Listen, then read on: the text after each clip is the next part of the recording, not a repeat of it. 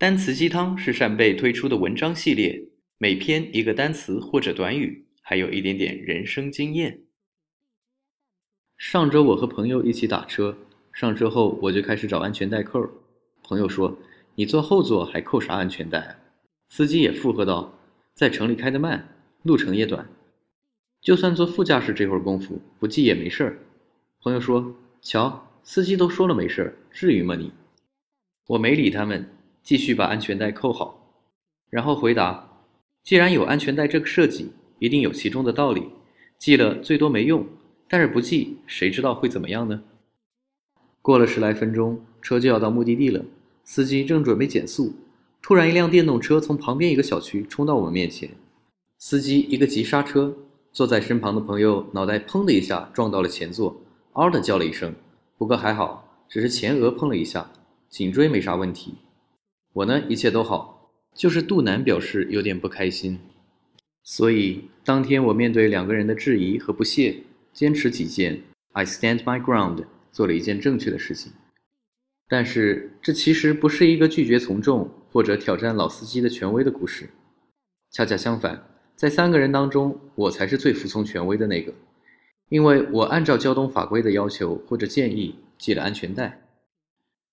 国际期刊《Wilderness Environmental Medicine》野外与环境医学上发表过一篇研究报告，有证据表明，多人组成的登山队比起独自登山者更容易在遭遇雪崩时遇难。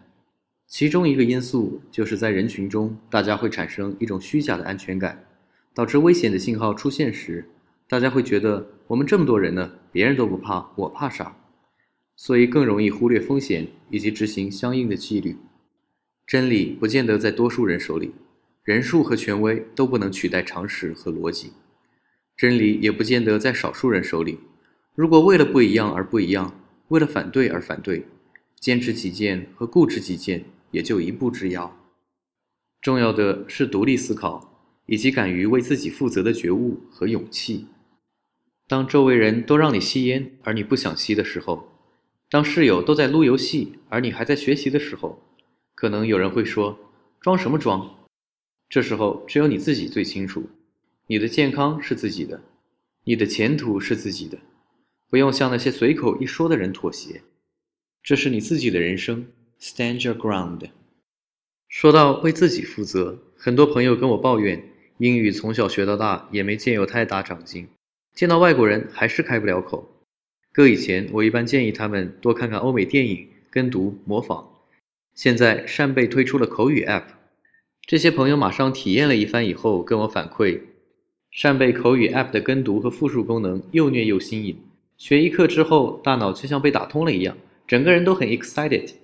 听了他们的话，我觉得我以后都不用为他们的口语操心了，毕竟学习是自己的事儿，自己要为自己负责。希望大家体验我们的扇贝口语 App，这是我们的诚意之作，可以全方位提高你的英语水平。